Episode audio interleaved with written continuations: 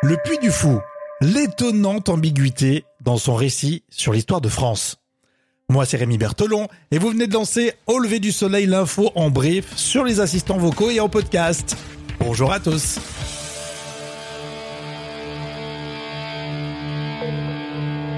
Au lever du soleil avec Rémi. Euh, S'il vous plaît, l'épisode, il est réservé cette fois-ci uniquement aux abonnés. Hein.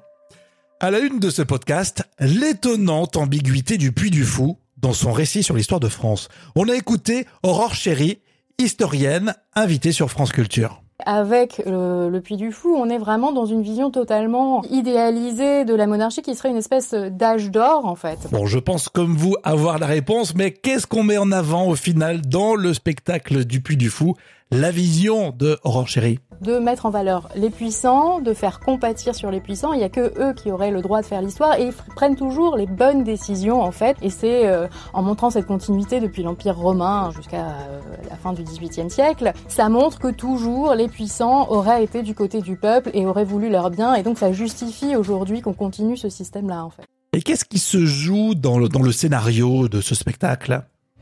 L'enjeu de l'histoire, c'est toujours finalement de légitimer le pouvoir. Le roman national, c'est une manière de dire que la France a toujours existé, en fait, elle était là déjà euh, en substance euh, et qu'elle a été construite par euh, essentiellement des grands hommes. Hein. Peu à peu, on y a ajouté des femmes, mais enfin, globalement, il y a à peu près que Jeanne d'Arc parmi les femmes. Il est intéressant de savoir aussi l'approche de ce spectacle du Puy du Fou par rapport à la Révolution française. C'est un peu un contre-roman national, le fait de dépeindre une image extrêmement noire de la Révolution qui n'aurait apporté que des violences. Le Puy du Fou s'inscrit dans cette continuité-là.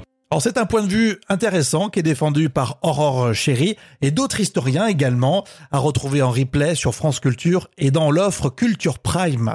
Alors les parcs de loisirs dont le célèbre Puy du Fou, eux, vont rouvrir demain. Ils sont en zone verte. Si c'est en zone orange, il va falloir attendre le 22 juin au plus tôt.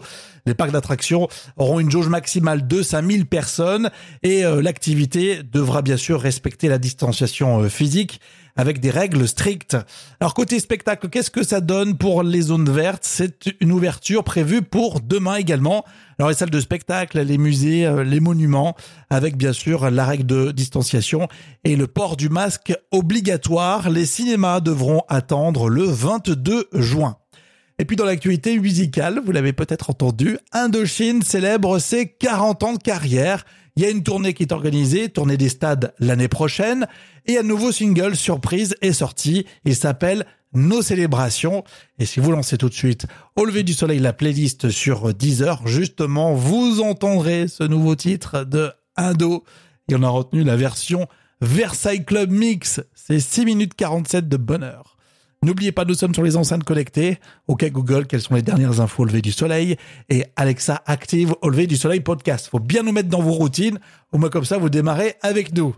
Euh, dans l'épisode précédent, tenez, si vous ne l'avez pas écouté, on parle de la Chine. Pourquoi la Chine a adopté cette mesure ultra controversée contre Hong Kong? C'est la question qui est posée. Réponse évidemment à écouter, c'est très intéressant. On vous souhaite une belle semaine, peut-être un jour férié pour ce lundi.